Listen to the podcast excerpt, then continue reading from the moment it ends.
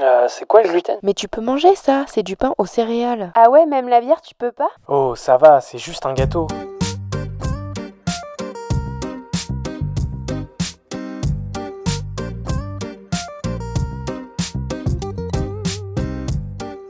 Bienvenue dans le Gloomy Club. Le Gloomy Club est un podcast et bien plus encore dédié au sans gluten, pour les intolérants et hypersensibles au gluten, mais également pour toutes les personnes curieuses qui souhaitent en savoir plus sur cette alimentation. Dans ce club, tu trouveras des échanges, des partages d'expériences et des patients qui ont entrepris sur le marché du sans gluten. J'espère te faire découvrir des marques, des personnes, des parcours qui te permettront de te sentir moins seul ou d'en apprendre plus sur ce domaine. Bienvenue dans le dernier épisode de cette saison du Gloomy Club. Je suis ravie de vous retrouver pour un nouvel épisode passionnant et aujourd'hui nous avons l'honneur d'accueillir une entrepreneur exceptionnelle qui a créé bien plus que des gâteaux sans allergènes. Dans cet épisode, je suis enchantée de recevoir Tiffaine Bordier, la fondatrice de Matati, une marque dédiée aux petits et grands enfants allergiques proposant des gâteaux délicieux sans les 14 allergènes majeurs. Mais avant de plonger dans l'univers sucré de Matati, revenons un peu en arrière. En 2010, Tiffaine devient Tati. C'est le début d'une belle aventure familiale. Cependant, lors d'un repas, sa nièce fait une très forte réaction allergique due au blanc d'œuf contenu dans un saucisson. Cette expérience déchirante l'a conduit à plonger profondément dans le monde des allergènes alimentaires. Le constat est clair, la nourriture occupe une place immense dans nos vies, mais pour certains, elle peut être une source de danger. Son parcours à l'EM Lyon l'a conduit à un projet de création d'entreprise virtuelle. Pendant six mois, Tiffen se plonge dans la réalité des familles confrontées aux allergies alimentaires, amorçant ainsi les prémices de Matati. Le lancement officiel intervient en 2016 avec une campagne Ulule. Au fil des années, Matati élargit son offre et propose actuellement pas moins de 17 produits. Vous pouvez également retrouver Matati dans certaines grandes enseignes de supermarchés. Aujourd'hui, nous plongeons dans les coulisses de cette incroyable aventure. Alors restez à l'écoute pour découvrir comment Tiffen et son équipe contribuent à redéfinir le marché tout en éduquant et inspirant d'autres marques. C'est parti pour une plongée dans le monde gourmand et engagé de Matati. Très belle écoute à toutes et à tous. Bonjour Tiffen. Bonjour Lorraine. Euh, je suis ravie de t'accueillir aujourd'hui sur le Gloomy Club pour un épisode où on va pouvoir présenter Matati euh, et tous vos produits. Euh, je vais commencer par la question un peu basique, mais est-ce que tu peux te présenter? Bien sûr. donc moi je m'appelle Tiffany Bordier, je suis la fondatrice de Matati, une entreprise qui propose des produits adaptés aux enfants qui ont des allergies alimentaires. On dit les enfants, mais bien sûr, les grands enfants peuvent également profiter de nos produits. C'est ça c'est ouvert à tout le monde. Oui. euh, avant de commencer à parler un peu de Matati, je voulais déjà te poser une question, c'était de savoir euh, euh, quelle place la nourriture avait euh, dans ta vie avant de créer Matati et comment ça a changé au fil du temps. Ouais. en fait, nous, enfin dans ma famille, on a toujours mis beaucoup d'importance au repas. Euh, donc au quotidien, les repas du soir, c'était vraiment le moment où on se retrouvait autour de la table, on, partageait, euh, on racontait notre journée. Euh, on avait vraiment, voilà, il n'y avait pas d'écran, il n'y avait pas de, distraction, on était vraiment ensemble. Et puis même quand on invitait, enfin j'ai vraiment le souvenir que ce soit chez mes grands-parents ou chez mes parents, quand il y avait des, invités chez nous, c'était vraiment qu'est-ce qu'on va faire à manger? Il y avait voilà, on aimait recevoir et c'était toujours autour du repas. Ma mère est suisse, donc j'ai aussi euh, grandi dans, un, dans une double culture euh, culinaire. Alors même si c'est des pays limitrophes, bien sûr, mais il y a quand même des, spécificités euh, culinaires. et puis c'était du coup un moyen de, faire découvrir en fait les traditions. C'est quelque chose que j'ai gardé parce que dès que j'arrive dans un nouveau pays, ben, j'adore me renseigner sur quelles la, les spécialités, quelles sont les spécialités, pardon? Euh, et puis, euh, j'adore visiter des supermarchés, par exemple, parce que je trouve que c'est hyper révélateur du pays et de où ils mettent la, priorité, en fait.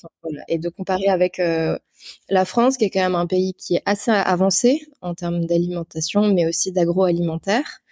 Euh, donc j'ai toujours trouvé ça hyper intéressant et, ça m'a toujours ouais, stimulé. Et comment ça a changé? Bah, en fait, ça a toujours été important. Aujourd'hui, euh, mes deux sœurs et moi sommes entrepreneurs dans l'alimentaire, donc c'est pour dire à quel point ça a toujours été important, ouais. privilégiée. Chouette. C'est vrai que le, le moment des repas, c'est quand même un moment hyper important de pouvoir le partager et prendre du plaisir. C'est vraiment hyper chouette. Euh, du coup, donc Matati, c'est des produits qui sont sans les 14 allergènes majeurs. Est-ce que tu peux justement nous expliquer ces allergènes et pourquoi c'est important de les, les enlever pour toutes les personnes qui souffrent euh, d'allergies alimentaires? Oui, bien sûr. Donc les allergènes euh, majeurs, les allergènes majeurs, c'est en fait une liste de 14 euh, ingrédients qui a été déterminée par la réglementation française et même européenne et qui sont les allergènes qui concernent le plus d'allergies. Donc les personnes qui sont allergiques sont généralement allergiques en termes de, statistiques sur ces 14-là. Dans les 14, il y a le gluten, les œufs, le lait, les arachides, les fruits à coque, mais il y a aussi euh, la moutarde, le céleri, le lupin, euh, voilà. Donc c'est une liste comme ça de, de 14 qui a été euh, vraiment bien mis en avant par la réglementation. Et pourquoi? Parce que cette réglementation oblige donc à la fois les restaurants et tous les acteurs de l'agroalimentaire à mettre en avant ces ingrédients lorsqu'ils sont présents ou peuvent être présents dans les produits. Donc c'est généralement les ingrédients que vous voyez en gras sur euh, les listes d'ingrédients ou euh, qui sont euh, mis en avant sur, par exemple, en boulangerie. Souvent, il y a des petites étiquettes et en dessous, il y a écrit présent, gluten, œuf, etc. pourquoi c'est important? Parce que donc les personnes allergiques font une réaction lorsqu'ils sont en contact avec cet allergène. Donc ça peut être un contact en, en, le en l'ingérant, donc en le mangeant, ça peut être aussi un contact en le touchant, donc ça, peut être vraiment euh, important. Et ça peut même être un contact en le respirant. Euh, en fonction de la sévérité de l'allergie de la personne, euh, la moindre trace d'allergène, donc c'est une notion qui est très importante, peut être très dangereuse. Euh, donc en fait, cette, notion d'allergène, elle est bah, bien sûr au cœur de Matati. Nous, on a choisi d'enlever les 14 allergènes pour que ce soit simple en fait, à la fois pour nous en termes de communication, mais aussi et surtout pour les clients, pour qu'ils soient sûrs que dans nos produits, il n'y a pas ces 14 allergènes majeurs et il n'y aura jamais ces 14 allergènes majeurs. Donc on nous titille un peu parfois euh, sur euh, le fait que oui, évidemment, un brownie au chocolat n'aura pas de moutarde, n'aura pas de céleri. Donc c'est un peu euh, gros de dire que c'est sans les 14 allergènes majeurs. Oui, mais en fait, nous, on voit loin et donc potentiellement, on développera aussi des gammes salées. Et donc, voilà, c'est vraiment pour simplifier le message et puis pour assurer la sécurité de nos clients. C'est vrai que c'est hyper important parce qu'on se rend pas forcément compte des dégâts que ça peut faire justement chez une personne allergique. Et justement, toi, euh, quel a été ton parcours personnel justement pour créer euh, Matati? Eh ben, en fait, en 2010, euh, ma sœur aînée a eu une petite fille, donc grâce à elle, je, je suis devenue Tati. Euh, et euh, en fait, rapidement, on a découvert euh, qu'elle était allergique. Donc, c'était un, moment assez assez fort, j'allais dire traumatisant. je pense que ça a beaucoup marqué ma famille, en tout cas. donc, il y a eu alors il y a eu plusieurs épisodes, mais il y a eu un épisode où ma sœur enfin les, parents de ma nièce étaient en train d'organiser un apéro avec leurs amis et ma nièce a, a, pris un petit morceau de, saucisson. Et ce saucisson était lié au blanc d'œuf. Et, donc, elle a fait une réaction très grave qui l'a amenée à l'hôpital. Et en fait, ça a été vraiment un des moments qui m'a marqué et où je me suis dit, en fait, bah, non seulement elle, est, doit exclure certains ingrédients de son alimentation, donc ça va forcément être contraignant, mais en plus, il y a vraiment un risque énorme euh, face à ça. Et, en fait, elle avait que, bon, à ce moment-là, elle devait avoir deux, ans, je pense, au moins, pour pouvoir manger ça, mais deux, trois ans pour le goûter. Mais, euh, mais même, quoi, enfin, c'était vraiment un énorme risque pour une toute petite fille qui n'avait rien demandé ou un tout petit enfant. Euh, et il y a un autre épisode qui m'a bien marqué, c'est que pour ces un an, donc moi j'avais fait un, on savait déjà qu'elle était allergique aux œufs, J'avais fait un gâteau d'anniversaire sans œufs à la pomme, qui était très bon, mais, assez différent de ce qu'on connaissait. Euh, et je me souviens très bien de cette scène où elle était sur les genoux de mon père, donc de son grand-père, et mon père a fait une blague euh, pas du tout mal intentionnée euh, en disant ah oui oui c'est bon, mais bon ça manque un peu d'œuf.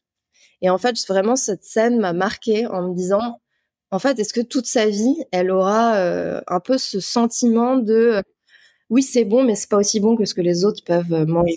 Et, vraiment ça m'a j'ai trouvé ça trop dur, j'ai trouvé ça euh, ça, m'a vraiment nourri euh, cette, ce, combat euh, contre le sentiment d'exclusion que peuvent avoir les enfants allergiques. Euh, ça fait aussi écho, j'ai compris plus tard, à des choses que j'avais potentiellement vécues aussi dans mon enfance et que je voulais pas reproduire pour d'autres enfants. Euh, et donc voilà, tout ça a été très fondateur pour le développement de ma Matati. C'est l'année où je suis aussi rentrée en école de commerce. Et dans cette école, euh, on devait euh, la première année développer euh, une entreprise virtuelle. on devait un peu tout faire, mais ça devait rester virtuel. Et en fait, on a déjà travaillé sur un concept qui ressemble beaucoup à, qui ressemblait beaucoup à ce que Matati fait aujourd'hui. Et donc, dans ce contexte, j'ai parlé à pas mal de parents. J'ai compris à quel point c'était difficile pour eux, autant que c'était difficile pour nous. et il y avait tout, enfin, il y avait pas d'offre en fait adaptée donc tout ça a fait qu'au bout de, de quatre ans, euh, à la fin de l'école, j'ai décidé de monter ma tête. Trop chouette. C'est vrai qu'on, quand on n'est pas confronté justement à une allergie ou à une intolérance, on se rend pas forcément compte de l'énergie que ça prend de regarder toutes les étiquettes, tous les paquets pour être sûr en fait qu'il n'y ait aucun aucun ingrédient auquel on est allergique. Donc euh, surtout quand on a des enfants qui sont allergiques, de dire encore c'est moi, ça va, mais à mon enfant j'ai pas du tout envie que ça arrive. Donc euh, c'est hyper important. Ouais, ouais. Et, euh, et, donc, euh, quelles ont été un peu les grandes étapes de développement euh, de Matati? Parce que une fois qu'on a l'idée, il y a trouver les ingrédients, les ingrédients où il n'y a pas d'allergènes, développer, c'est toute une industrie. Donc, comment comment tu as fait? Donc moi, j'ai commencé à, à, travailler sur sur le projet vraiment à temps plein en 2015. et la première étape était de valider en fait ou non l'idée que j'avais. Euh, c'était important parce que euh, il y a un risque quand on souhaite entreprendre, c'est d'avoir un peu un biais de confirmation. Donc on, on vit quelque chose, on pense que c'est vraiment euh, hyper, enfin que ce serait trop bien d'avoir une solution à ce problème-là, mais en fait ça se trouve il y a que nous qui pensons ça et personne n'a besoin de cette solution.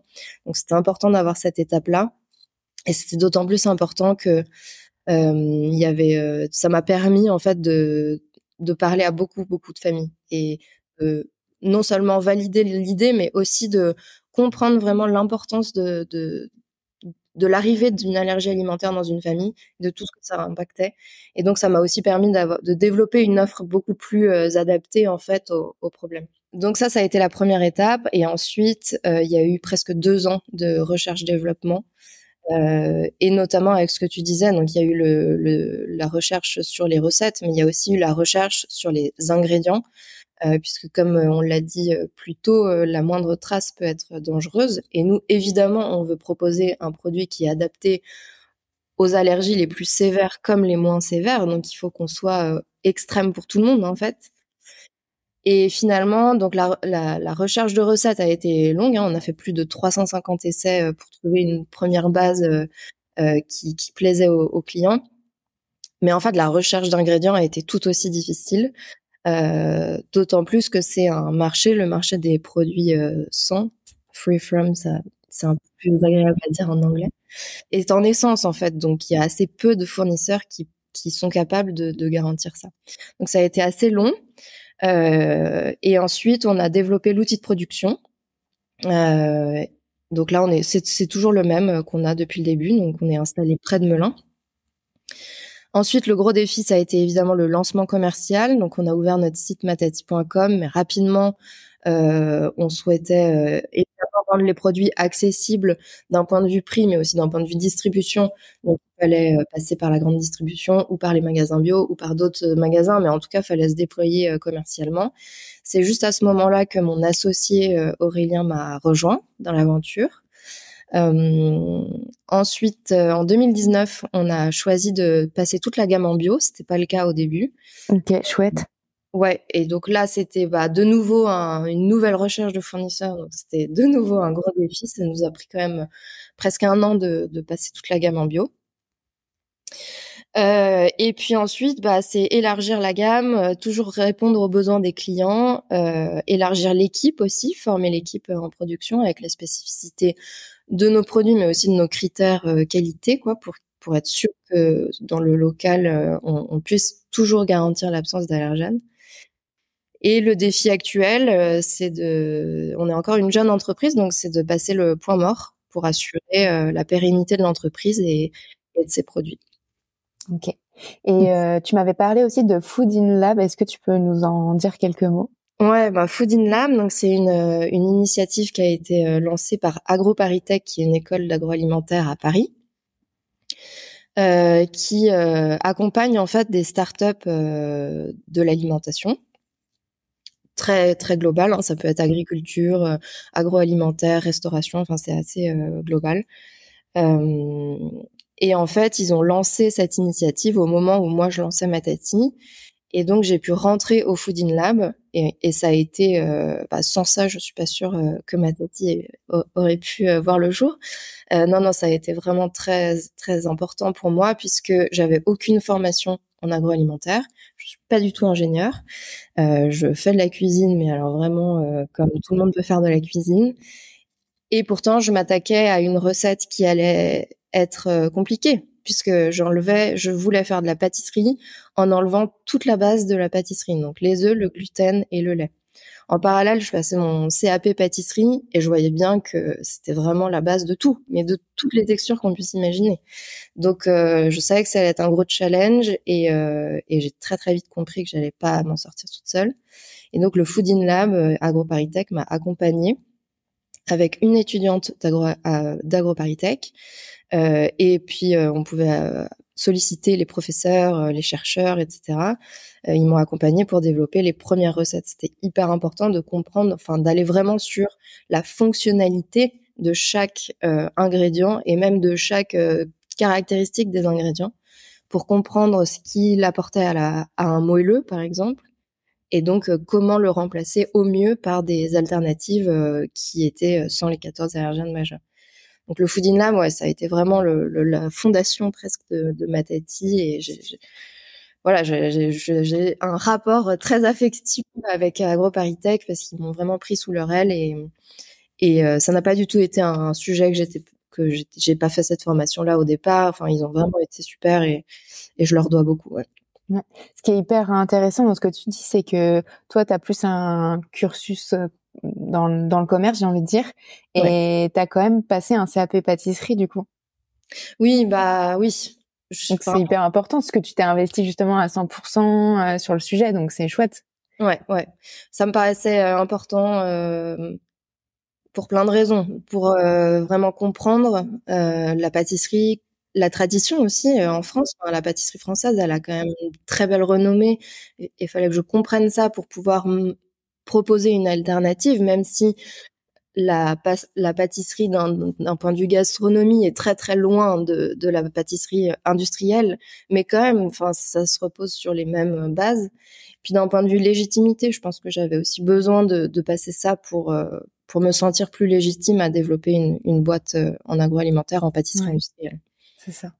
Et, euh, et je, je rétro-pédale un peu, mais par exemple, tout à l'heure, quand tu parlais justement de ta recherche de prestataire justement pour tes ingrédients, euh, enfin, quels sont un peu les défis auxquels tu es confronté à te dire, bah, est-ce que, parce que je sais que dans un épisode, on, on avait dit que il faut absolument pas que sur un terrain, par exemple sur un champ, il y ait déjà eu du blé de produits.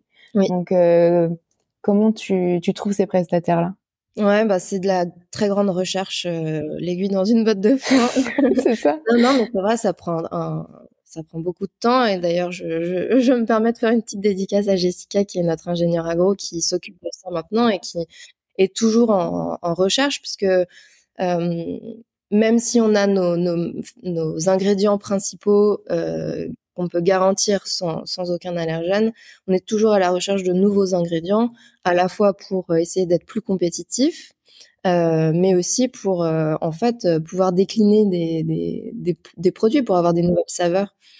Euh, et donc on a mis tout un process en place pour euh, vérifier euh, et garantir l'absence d'allergènes dans, ces ingrédients-là. Et ça demande beaucoup de temps. C'est ça c'est un sujet qui, qui, est, qui est pas forcément bah, flagrant en fait quand on achète les produits, mais qui, est, qui prend tellement de temps et du coup c'est hyper important de tout, tout cadrer. Donc, euh, ouais. donc il faut le rappeler. c'est clair. On a on a une euh, on a cette chance euh, chez Matati et puis dans d'autres entreprises similaires, je pense, c'est que les contraintes qu'on a, nos clients les connaissent en fait parce que à leur échelle ils les ils les vivent aussi quand ils cherchent des farines pour faire des produits chez eux bah, il voit très bien que dans plein de farines, il y a écrit sur l'étiquette peut contenir euh, mm. des traces de euh, arachides, fruits à coque, euh, gluten, et donc euh, et donc ils savent à quel point ça peut être contraignant. Donc ça c'est plutôt positif pour pour nous puisque du coup on bah déjà ça nous permet d'être très transparent facilement. Enfin je veux dire il n'y a pas beaucoup d'explications à donner, ils comprennent très vite nos contraintes.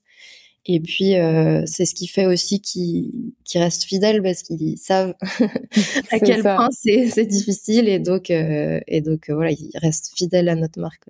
c'est chouette. Et l'univers, justement, Matati, moi j'aime beaucoup, mais parce que j'ai mon âme d'enfant, mais elle est justement très ludique, très axée enfant. Comment tu l'as pensé, enfin comment vous l'avez pensé au sein de l'équipe et développé justement? Parce qu'il y a les petits bonhommes qu'on retrouve justement sur chacun des paquets, les petites histoires, c'est hyper euh, hyper sympa. Bah tu l'as dit hein, dans ta question, euh, je garde mon âme d'enfant, c'est hyper important, je suis très attachée à ça.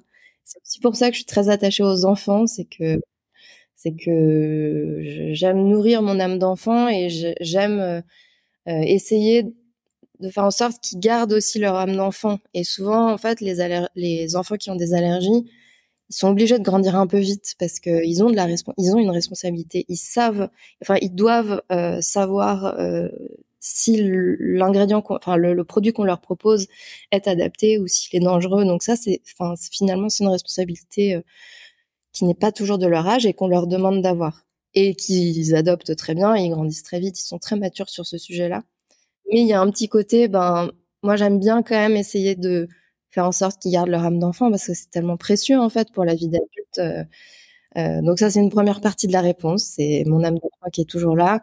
Euh, J'ai toujours été très très inspirée par Disney et Pixar, les environnements. Je trouve que chaque film et chaque environnement est, est, tellement bien pensé et a tellement de profondeur en fait. Finalement, les gens qui connaissent pas trop se disent que c'est juste un dessin animé avec euh, des personnages, une histoire d'amour, mais en fait, chaque dessin animé a, a, tellement de niveaux de lecture différents, c'est vraiment fascinant.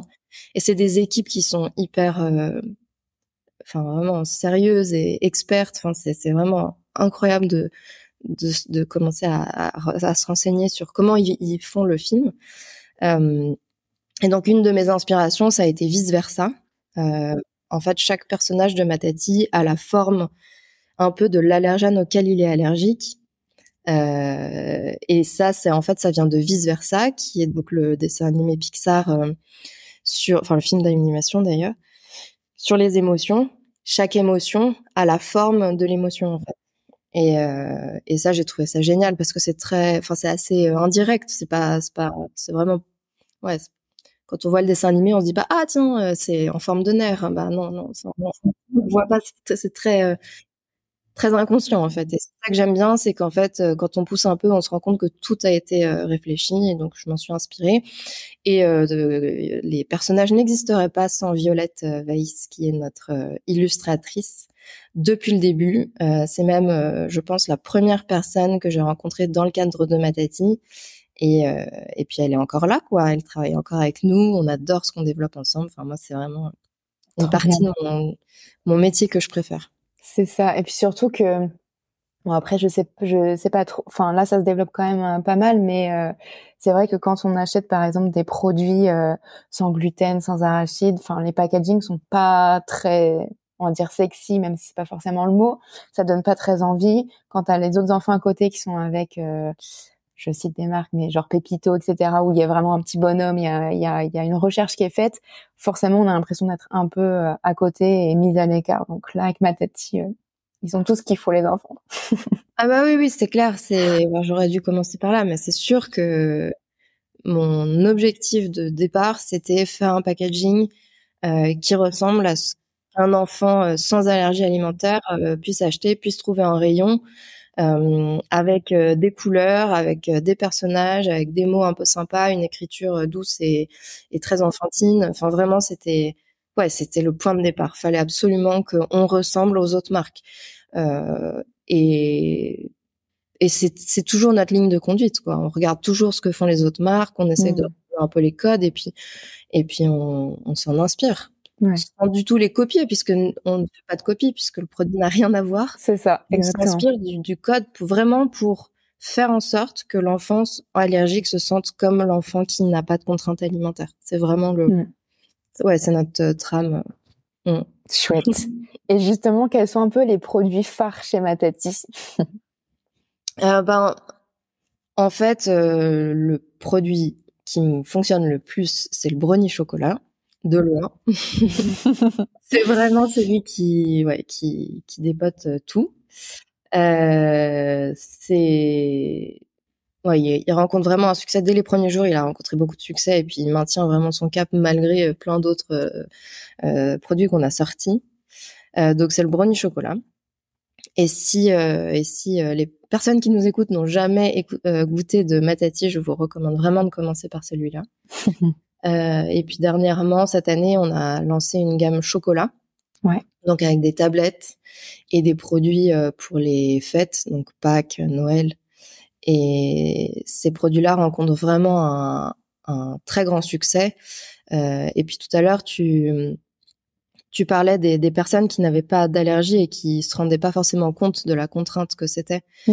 Euh, moi, souvent, à ces personnes-là, je leur raconte que L'année dernière, on a sorti notre calendrier euh, de l'Avent, le premier calendrier de l'Avent sans allergène. Euh, on a eu un nombre de témoignages incroyables de parents qui nous disaient mon enfant, il a 6, 7, 8 ans, c'est la première fois qu'il goûte du chocolat. Hmm. pour pour quelqu'un qui n'a pas de contrainte alimentaire, de se dire que euh, on goûte pour la première fois à du chocolat à 7-8 ans, c'est vraiment en fait, c'est très révélateur quoi de la de la situation. Et donc souvent, je leur je leur raconte cette euh, anecdote là parce que en fait, ça ouais ça, ça prouve bien la difficulté qu'ont ces familles-là à trouver des produits adaptés et à faire en sorte que leur enfant euh, comme les autres quoi. C'est ça, exactement. Et il y a aussi, euh, il y a cette partie-là qui est hyper forte. Et il y a aussi euh, des personnes qui euh, vivent toute leur vie en mangeant n'importe quel ingrédient. Du jour au lendemain, ils deviennent allergiques ou intolérants. Moi, ça a été mon cas. Et pareil, j'avais toutes les ans mon calendrier de l'avant. Du jour au lendemain, on se dit ah mince, du coup là, je peux, il y a plus rien que je peux prendre. comment je fais? Donc j'avais pris celui de ma tati l'année dernière que je reprendrai cette année. Mais c'est vrai qu'il y a aussi cette partie-là où on se dit ah mince, du coup là tout ce que je mangeais avant, j'ai plus le droit et il y a plus rien pour moi. Et c'est hyper difficile aussi de se dire bon bah faut que je trouve des nouvelles alternatives et il n'y a pas grand chose qui existe parfois sur le sur le marché. Ouais, c'est clair. Euh, ça c'est c'est clair, c'est plutôt une caractéristique des adultes. Euh, justement, les enfants euh, ont leur allergie généralement dès, dès le départ, donc ils ils ont jamais connu. Donc est frustrant, c'est le sentiment de différence parce que les enfants à côté d'eux peuvent en manger, eux non. Mais c'est sûr que quand en plus on a connu le goût et qu'on a aimé ça et que du jour au lendemain on peut on peut plus en manger, c'est très compliqué. Et on a aussi euh, de plus en plus en fait de témoignages d'adultes. C'est pour ça que j'ai commencé euh, par ça dans ma présentation. j'ai dit on, dit les enfants, mais en fait les adultes peuvent bien sûr manger des matatis. Euh, on, on, se rend compte par exemple que nos clients en grande distribution euh, plus de la moitié de ceux qui nous achètent achètent pour eux. Donc c'est on a des on a plus de la moitié des clients qui sont des clients adultes. Et en fait, euh, on adore quoi. On se dit mais c'est trop bien en fait de, de aussi leur leur euh, proposer quelque chose qu'ils peuvent plus manger. Euh, et, de nous, et grâce à nous, de nouveau, ils peuvent euh, manger des, des, madeleines, des brownies, du chocolat. Enfin, c'est et on a plein de témoignages en ce sens. C'est hyper fort, quoi. Ouais, c'est c'est vrai que c'est très très fort. Et justement, est-ce que tu peux partager euh, la vision de l'avenir que tu as pour Matati Ouais, bien sûr. Euh, bah nous, on souhaite euh, être la, la référence des produits sans allergènes et en particulier pour les enfants. Euh, Jusqu'à présent, on a été assez euh, pionnier en France sur, euh, en tout cas, la pâtisserie industrielle sans allergènes, euh, et on a apporté beaucoup de pédagogie en fait autour des allergies, notamment pour des acteurs comme les acheteurs de la grande distribution qui connaissaient pas euh, les contraintes des allergies alimentaires, qui pensaient aussi que les allergies alimentaires, c'était euh, trois personnes euh, sur toute la population française, alors que non, il y a quand même beaucoup plus de personnes qui sont concernées. et donc, ça, voilà, on a toujours apporté beaucoup de, de pédagogie. Et en fait, on, on, souhaite continuer à développer ce, ce marché en poussant toujours les limites du possible. Moi, quand j'ai commencé, on m'a dit non, mais c'est beaucoup trop ambitieux. Euh, non, mais sans les 14 allergènes, c'est impossible. Non, mais d'un point de vue euh, qualité, tu t'arriveras jamais à garantir euh, le sans allergène, etc. Bon, bah, en fait, j'ai commencé ma tatine dans ce contexte-là. J'ai envie de continuer, en fait, de, de pousser les limites du possible. Et au contraire, quand on me dit que c'est pas possible, j'ai envie de prouver que c'est, au contraire, c'est possible. Euh, donc, c'est un peu la dynamique, quoi. Et quand on, quand je me projette sur les années à venir, c'est aussi ça. Donc développer le, marché dans un seul but, c'est de faire en sorte que les enfants allergiques se sentent euh, comme les autres. On est aussi une entreprise de l'économie sociale et solidaire, donc ce sera toujours euh, en, respect de ces valeurs-là, et notamment les valeurs sociales, que ce soit en interne ou en, en, externe. Et justement, avant de passer à la dernière partie du podcast, je voulais savoir justement dans quelle euh, structure on peut retrouver Matati, quel type de supermarché on peut retrouver Matati? Euh, Aujourd'hui, on est présent chez Monoprix, Franprix, euh, une partie des casinos, okay. Carrefour plutôt en Ile-de-France pour l'instant. On espère dans d'autres régions. Oui. euh, pareil chez Leclerc, c'est plutôt en Ile-de-France. Euh, et je crois que j'ai fait le tour. C'est déjà une bonne partie des supermarchés, on peut vous trouver. oui, oui, oui, c'est clair. Il euh, n'y a pas toute notre gamme encore. Ouais. Pareil, on espère qu'on va pouvoir euh, développer de plus en plus de produits dans ces rayons-là. Euh, mais oui, c'est une bonne partie des magasins. On a 1000 points de vente en France. Chouette.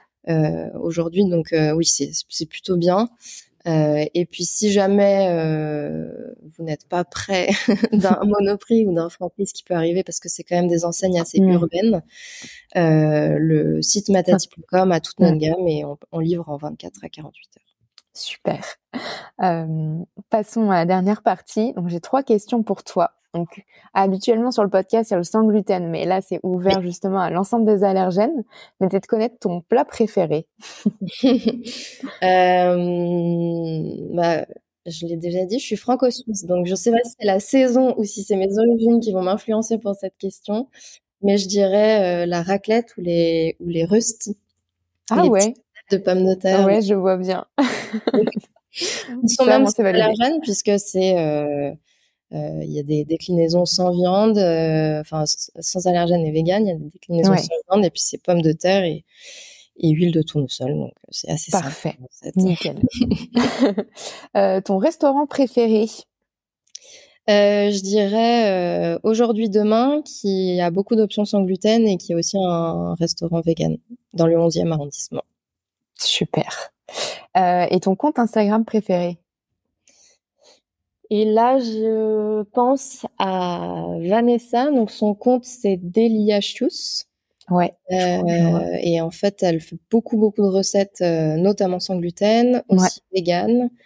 Euh, et on a travaillé ensemble pendant quelques mois. C'était, c'était trop top ce qu'elle développait, des super recettes et, et aussi des super belles photos. Et en fait, c'était ça qui était fort, c'était que c'était des recettes 100% sans les 14 allergènes majeurs mais visuellement euh, c'était c'était trop beau et c'était vraiment trop trop bien. Chouette. Et eh ben en tout cas merci beaucoup Tiffany pour ton temps et d'avoir partagé euh, ton parcours et ma tati. Avec grand plaisir. Merci à toi Lorraine.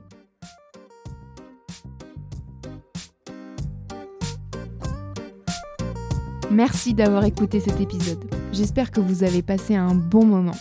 Vous pouvez retrouver tous les liens sur le site gloomy-club.fr. Si vous avez des idées de sujets, n'hésitez pas à me suivre et à m'écrire sur Instagram. Abonnez-vous au Gloomy Club sur votre plateforme de podcast préférée. Afin de soutenir le podcast, laissez une note et un avis sur Apple Podcast. Cela permet de faire connaître le Gloomy Club.